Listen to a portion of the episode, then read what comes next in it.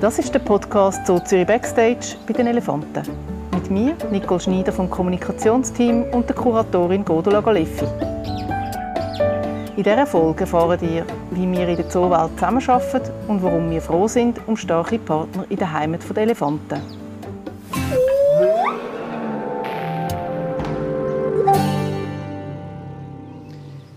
Wir sind hier in der Thai Lodge im Elefantenpark und mit uns ist die Gruppe von der Zeila mit ihren Töchtern Farha und Rovani. Und ich sitze hier mit der Godula Galeffi und möchte von ihr hören, was ist eigentlich die Aufgabe von einer Kuratorin im Elefantenpark? Also als Kuratorin bin ich zuständig für ähm, unsere Tierarten, die wir im Zoo halten, auch für die einzelnen Tiere, wie wir sie halten, also für die Qualität der Tierhaltung. Das heißt, wie sich ihr Tagesablauf gestaltet, wie ihre Anlage aussieht, auch was es in dieser Anlage drin hat. Ähm, das geht bis zum Futter, wo wir auch unterstützt sind von den Tierärzten, aber auch wie wir das Futter präsentieren oder wo finden sie Futter. Ähm, eigentlich für das Verhalten, dass sie ein fits, ein gutes Verhalten, ein natürliches Verhalten können zeigen können. Da sind wir zuständig. Und woher nimmst du das, äh, das Wissen, wie, wie das muss aussehen für einen Elefant? Ja, bei vielem orientieren wir uns natürlich an den wildlebenden Elefanten, was die machen. Ähm, wie sie ihren Tag verbringen, zum Beispiel wie viele Stunden am Tag verbringen sie mit der Futtersuche. Das haben wir auch hier im neuen Elefantenpark. Also ganz, ganz neu ist er ja nicht mehr. Seit sechs Jahren sind wir jetzt da mit Elefanten. Und ähm, das ist zum Beispiel eines der Ziele dass unsere Elefanten etwa 18 Stunden am Tag mit der Futtersuche beschäftigt sind. Und das ist auch gleich, wie die Elefanten in der Wildnis ihre Zeit verbringen. Also, sie verbringen etwa 18 Stunden vom Tag mit der Futtersuche. Und solches ähm, Wissen ist, ist die Sache des Kurators, das da auch einzufügen und, und in die Haltung, in, in die Zootierhaltung hineinzubringen. Das prägt natürlich auch den Tierpflegealltag. Das haben wir in der ersten Folge und wir werden es auch in der fünften Folge noch hören, was das genau heißt, äh, das mit dieser Futtersuche und, und mhm. äh, äh, wie, wie wir die Elefanten eigentlich in Bewegung halten und immer ein bisschen auf Trab. Jetzt, du als Kuratorin hast ja immer ein bisschen das größere Bild vor Augen und äh, so stehen ja auch unsere acht Elefanten in einem größeren europäischen Zusammenhang. Wie sind wir da mit anderen Zoos verbunden? Gerade bei den Elefanten da gibt es ein ähm, europäisch koordiniertes Zuchtprogramm. Das heißt, wir sind vernetzt mit den anderen Zoos in Europa über die EASA. Das ist die Europäische Zoo- und Aquarienorganisation. Und da sind wir im engen Kontakt mit den anderen Zoos, aber eben auch mit dem Zuchtprogramm. Und im Zuchtprogramm, das funktioniert so, in einem ähm, Zoo hat es einen Koordinator von dem Zuchtprogramm und der weiß, in welchem Zoo leben welche Elefanten und wie sind die verwandt miteinander. Und äh, das Zuchtprogramm oder der Koordinator, der tut dann ganz gezielt Zuchtempfehlungen auch aussprechen, tut auch, wenn jetzt zum Beispiel bei uns, äh, wenn wir ähm, da Elefantenkühe haben und möchten mit denen züchten, dann brauchen wir ja einen Elefantenbullen und dann schaut der Zuchtbuchkoordinator, welcher Elefantenbullen genetisch auch gut da anpasst, das heißt möglichst nicht verwandt ist ähm, mit, mit unseren Elefantenweibchen und so kommt eine Zuchtempfehlung oder eben auch eine Transferempfehlung, eine sogenannte, das heißt, dass dann ein, ein solcher Bullen von einem anderen Zoo zu uns da nach Zürich kommt, zum ähm, sich fortpflanzen mit unseren Elefantenkühen. Der Thai ist äh, von Heidelberg äh, zu genau. uns gekommen. Genau. Ähm, und da hat offenbar der Koordinator hat, äh, hat festgestellt, dass der zu all unseren Weibchen gut steht. Genau. Also bei den äh, asiatischen Elefanten ist es jetzt auch so, dass viele ähm, Elefantenfamilien, die es gibt in den Zoos, die stammen ab auch von Elefanten, ähm, die aus, aus der Wildnis gekommen sind oder aus, aus Camps gekommen sind in Asien. Das heißt, das sind alles sogenannte äh, Gründertiere. Also die bringen eigentlich ganz neue Genetik, ganz neuen genetischen Pool in, in das Zuchtprogramm rein oder haben das so begründet. Und darum ist man jetzt gerade bei den asiatischen Elefanten ist das ähm, noch nicht so eng. Also äh, unsere Weibli sind mit den wenigsten ähm, Bullen ähm, verwandt, die sonst im, im Zuchtprogramm drin sind. Das heißt, wir haben ja da über ganz viele Jahre den Bullen Maxi gehabt, und er ist der Vater von fast allen unseren Elefanten. Und dann hat man dann auch äh, irgendwann sind die Töchter von Maxi ja kommen die selber ins zuchtfähige Alter und dann ähm, werden sie logischerweise oder sollen sie nicht vom Vater gedeckt mhm. werden und darum ist dann auch Zeit gewesen, einen zweiten Bullen nach Zürich zu holen und dann hat man geschaut, wo hat es einen geeigneten Bullen und das hat man zusammen mit dem Zuchtbuchkoordinator gemacht und so ist die Wahl dann auf den Teich gekommen, wo dann im 2014 da in den neuen Elefantenpark eingezogen ist und äh, ja jetzt bereits auch schon wirklich Nachwuchs gezeugt hat. Ja. Jetzt das Gründertier, wer ist denn bei uns jetzt noch als Gründertier? Also wir haben zwei Elefantenfamilien im Moment, äh, zwei Mutterfamilien. Elefanten leben ja in, in Mutterfamilien, das heißt die Weibchen, die bleiben zusammen, die Töchter, die auf die Welt kommen, die bleiben in, in der Familie und bleiben in der Gruppe und die Bullen, die auf die Welt kommen, die bleiben paar Jahre bei der Gruppe und wandern dann aber ab und schließen sich der Wildnisei in Jungbullengruppen zusammen oder schließen sich auch einem alten, dominanten Bullen an. Ähm, sind aber nicht mehr bei der Mutterfamilie dabei. Und wir haben im Zoo Zürich zwei Mutterfamilien, die, das sind die basieren auf zwei Müttern eben und, und äh, eigentlich auf zwei ähm, Matriarchinnen. Und das ist, die eine Gruppe ist von der Seila Himali. Seila kommt aus Pinavala, das ist ein ähm, ähm, eigentlich ein, ein, Camp oder eine Organisation, die Elefantenwaisenkinder damals ja. aufgenommen hat und von dort ist sie damals noch mit einem anderen Elefant nach Zürich gekommen. Ja.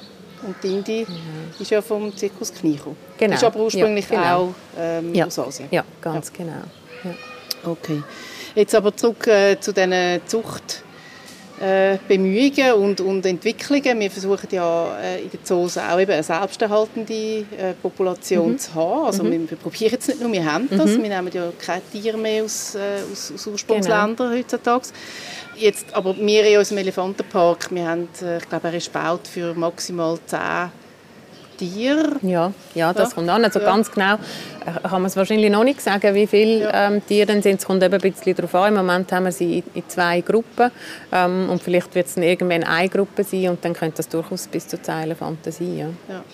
Und ähm, ja, was, was wären sonst noch die Veränderungen, die du jetzt in dieser Konstellation da siehst? Also was, was heisst das jetzt auch konkret für einen Umesch? In der Wildnis ist es ja so, dass die jungen Elefantenbullen, die bleiben bei der Mutterfamilie zuerst mal äh, dabei. Das sind auch ganz wichtige soziale Kontakte, die sie dort haben und wichtige Sachen, die sie lernen. Und dann ist es irgendwann Zeit zum, zum Abwandern. Und auch bei uns wird es so sein, dass der Umesch irgendwann einmal wird abwandern oder wird in einen mhm. anderen Zoo gehen. So schätzungsweise etwa zwölf Jahre bleibt er bei der Mutterfamilie dabei, auch, bis er dann je nachdem in eine Jungbullengruppe geht. Das gibt es auch Zoos. Der Thai zum Beispiel ist aus so einer Gruppe gekommen, in Heidelberg. Dort hat es verschiedene Jungbullen, die sich eine Anlage teilen und dort wiederum ganz wichtige Erfahrungen machen und eigentlich vorbereitet werden, ähm, als erwachsene Bullen dann, als dominante Bullen auch in eine, in eine Gruppe zu gehen und dort als als, als Durchbullen, also zum, zum äh, Nachwuchszeugen auch dann unterwegs ist.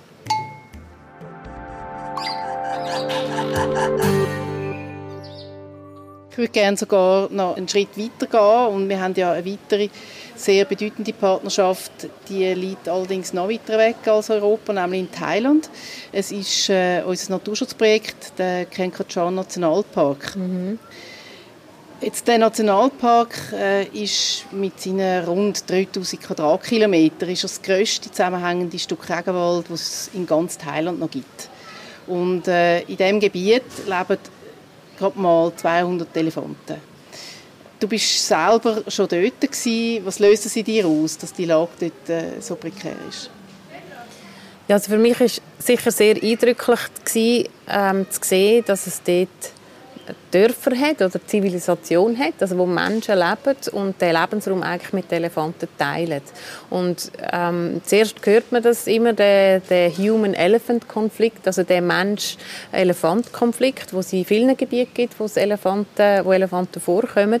Ähm, äh, wo es den Konflikt gibt, weil eben Mensch und Tier sehr, sehr nah nebeneinander leben. Und das hat natürlich dann zur Folge, ähm, dass Menschen irgendwo im Garten oder eine Bananenplantage haben und, und, oder eine Kautschukplantage, von dem auch leben und eine Elefantengruppe ähm, dort durchwandert oder natürlich dort auch Futter sucht und dann auf so einfaches Futter stößt und, und dort dann reingeht und dort eine grosse Zerstörung anrichtet und das natürlich für die Menschen auch sehr, sehr schwierig ist und, und ähm, auch existenzbedrohend ist. Mhm. Also da, so dass zu sehen, wie, wie nah dort Mensch und, und, und äh, Tier aufeinander sind, wie das so ineinander reingeht, ähm, das habe ich schon sehr, sehr eindrücklich gefunden. Ja. Ich habe auf meiner, einer meiner Reisen in, in Kenkratschan Nationalpark auch bin ich in so einer zerstörten Bananenplantage drin gestanden und das ist wirklich sehr, sehr eindrücklich gewesen. Also wie die Elefanten dort einfach wirklich ganz große Zerstörung natürlich anrichtet und, und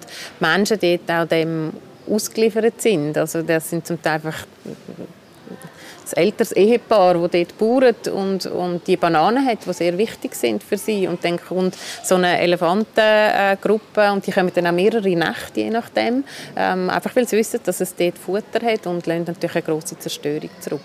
Und gleich ist es ihr Lebensraum. Also man sieht auch gerade den Bereich dort, ähm, wo, wo die Dörfer sind, der ist eigentlich rund umgeben vom Nationalpark und, und ähm, dort sind die Elefantengruppen schon seit eh und je auch, auch durchgewandert. Mhm. Und äh, schön war dort auch zu sehen, wie das Projekt, das wir unterstützen, wie das auch funktioniert. Also man war dann dort auch bei dieser Familie und hat mit denen geredet und hat nach Lösungen gesucht, hat auch geschaut, wo sie von den Nachbarn allenfalls Hilfe bekommen können und hat auch so einen Zaun dann, äh, initiiert. Das ist so ein Alarmzaun, wo man dort ja damit schafft, dass wenn die Elefanten in der Nacht reinlaufen, dann, dann geht das Horn los, mhm. es wird eigentlich alarmiert und dann können eben auch Nachbarn zu Hilfe kommen und dann die Elefanten mit mit ähm, diesen äh, Böllerschüssen, ähm, so Feuerwerkskörper eigentlich, dann in den Wald zurück, zurücktreiben. Ja. Und da gibt es wirklich Gebiete, wo das sehr, sehr gut funktioniert und ich denke, es ist ganz wichtig, dass, dass man dort das Zusammenleben irgendwie kann kann möglich machen weil beides hat auch hat seine Berechtigung. Ja, und das ist halt einfach äh, auch unser Wandel von der Zeit und, und dass, dass die Lebensräume so dicht werden. Wir werden immer mhm. mehr und, und das ist leider äh, in all unseren Naturschutzprojekten eigentlich praktisch das gleiche Problem, oder? Mhm. Dass, dass wir mhm. zu nahe mit diesen wilden Tieren schon sind. Mhm. Und, und mhm. äh, dass man das wie auch wieder auseinander dividiert auf eine faire Art. Und ich glaube auch die Zäune entschärfen da viel Konflikt, also mhm. dass viel Leid kann verhindert werden. Du bist ja auch dort äh, dann wilden Elefanten begegnet. Also nicht nur der Zerstörung, die sie hinterlassen, genau. sondern du, bist also, du hast sie auch getroffen. Ja. Wie war das, gewesen, wo du das erste Mal wilde Elefanten gesehen hast? Also, ähm, ich gehe vielleicht noch einen Schritt zurück. Das erste Mal eigentlich die erste Begegnung ist, ist äh, nur akustisch gewesen. Da haben wir in der Nacht ähm, weil die Elefanten gehört und es hat mich vorhin jetzt da auch ein bisschen daran erinnert, unsere ähm, da, äh, drei Elefanten, Zeila, Pfara und Truvani, sind jetzt da gerade am Est bearbeiten und das ist eine ähnliche Szene gewesen. Es war nur dunkel gewesen und man musste ein bisschen vorsichtig sein, weil es ist ja dann wirklich stockdunkel. Man weiß nicht, in welche Richtung bewegen sich die Elefanten. Und wir sind mit, mit ähm, unseren Partnern vom Naturschutzprojekt äh, dort unterwegs gewesen und man hat einfach die Geräusche gehört und sie müssen Bambus bearbeitet haben, so richtig dicke Bambus. Ähm, Stängel und das hat ganz laut geknackt und tätscht. Ja. Und ich habe dort auch schon gefunden, das ist etwas ganz Wichtiges. Die Elefanten sind so, so starke Tiere. Das ist auch etwas ganz Wichtiges in der Beschäftigung. Das können wir auch mit in den Zoo zurücknehmen und sagen, wir müssen die Elefanten auch, müssen auch Herausforderungen stellen, wo sie wirklich auch ihre Kraft können, können einsetzen können. Und so eben also mal irgendeinen dicken Ast einfach verbrechen und, und, äh, und bearbeiten lassen. Das ist so die erste äh, Begegnung. Das ist sehr toll. Und dann haben wir es dann wenige Tage später sind wir auch am Abend unterwegs und dann äh, gibt es jetzt so großes ähm, ein, ein See und, und dort weiss man auch, kommen die Elefanten oft dann, dann gegen den Abend trinken und baden und dann sind wir dann wirklich gegenüber am anderen Ufer und dann ist so eine, sind 14 Elefanten gewesen, also von der größten bis zu der kleinen ist so eine Gruppe ist so zu der Vegetation ausgekommen und das ist schon sehr toll gewesen. Also dort, wir haben es glaube wirklich beobachtet, bis man auch durch den Feldstecher nichts mehr gesehen hat, weil kein Licht mehr herum war und das ist sehr toll gewesen, die so, so zu sehen. Ja. Ja, ich, ich wundere mich eigentlich immer wieder, wie wir das schaffen, doch auch die Verhalten dann bei uns äh, wiederzugeben. Also dass es doch auch authentische Verhaltens, Verhaltens äh, sagen, Bilder sind, auch, mhm. wo, wir, wo wir gerne auch gerade mit dem schwimmen. Mhm. Ähm, aber ja, es ist natürlich nicht von ungefähr. Also ihr inspiriert euch ja auch tatsächlich äh, eben an diesen Ort, wo mhm. es geschehen ist und, und wo die Tiere herkommen und versuchen, das da wieder abzurufen. Mhm. Oder? Das mhm. ist das hat man dort zum Beispiel auch sehr gut gesehen. Wir sind ja recht weit weg gewesen. Ich glaube, so etwas, was ich dort auch mitnehmen konnte, das Gruppenleben, wie wichtig das auch für Elefanten ist. Und eben die Mutterfamilie, das war jetzt eine recht grosse Familie dort, gewesen, äh, mit 14 Tieren. Aber so, das, das sehen, wie das funktioniert. Es hat so eine Situation gegeben, wo die Leitkuh, die hat uns, uns geschmückt wahrscheinlich, oder die hat uns bemerkt, obwohl wir sehr weit weg mhm. sind. Und dann hat man wie gesehen, sie hat sich uns gegenüber zugerichtet, mhm. hat die Ohren gestellt, ist sehr aufmerksam gewesen. Man sieht, die ganze Gruppe ist auf Stopp zuerst mal schauen, was, was die Leitkuh, wie die die Situation beurteilt. Und dann hat man auch sehr gut gesehen, wo sie quasi wie Entwarnung gegeben hat, okay, das ist nichts Gefährliches. Und dann ist so das, ja, das Baden, die, die jüngeren Tiere sind dann wirklich auch in dem, in dem Wasser rein und so ein bisschen in dem Schlamm rein. Und die älteren Tiere haben, haben getrunken dort, dann ist das alles wieder einfach ganz normal weitergegangen. Und das, glaube ich, ist schon auch etwas, wo, wo wir auch sehen mit den Familien, die wir hier haben. Das ist wichtig, dass die, dass die bestehen, dass Jungtiere nachkommen, dass die ihre, ihre soziale Funktion auch so eine Gruppe kann, kann ausüben und auch zum Beispiel die Matriarchin, also die Leitkuh, die Chefin der Gruppe, kann, kann ähm, solche Entscheidungen für die ganze Gruppe auch treffen.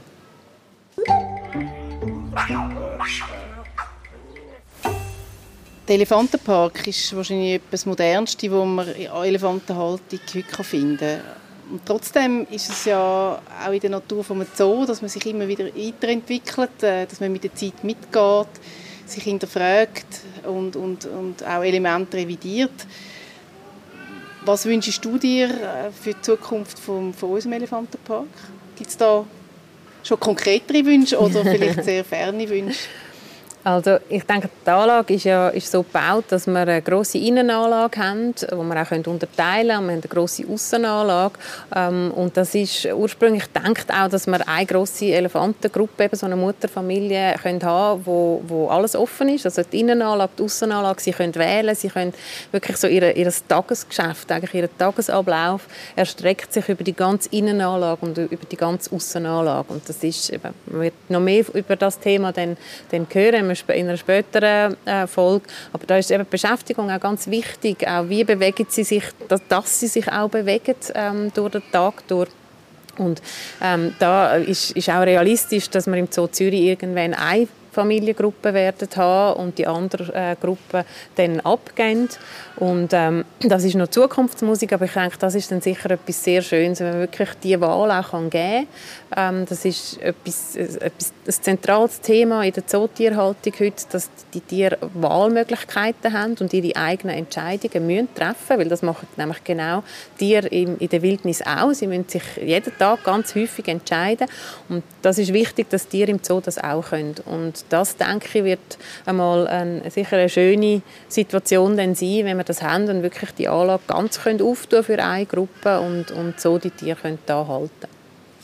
Und dann äh, wünsche ich mir natürlich, dass sich die Gruppe ja, gut weiterentwickelt, dass, dass da auch weibliche Jungtiere nachkommen, die eben die Mutterfamilie, der Kern der Mutterfamilie sind. Und ähm, dass wir durch das auch all die, die, die, eben die wichtigen sozialen Funktionen und die sozialen Kontakte so können auch ermöglichen Sehr gut. Danke vielmals. Sehr gerne geschehen.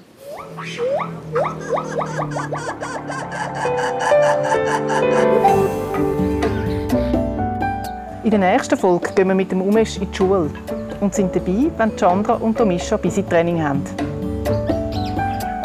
Alle fünf Folgen zu den Elefanten findet ihr auf unserer Webseite zoo.ch-podcast.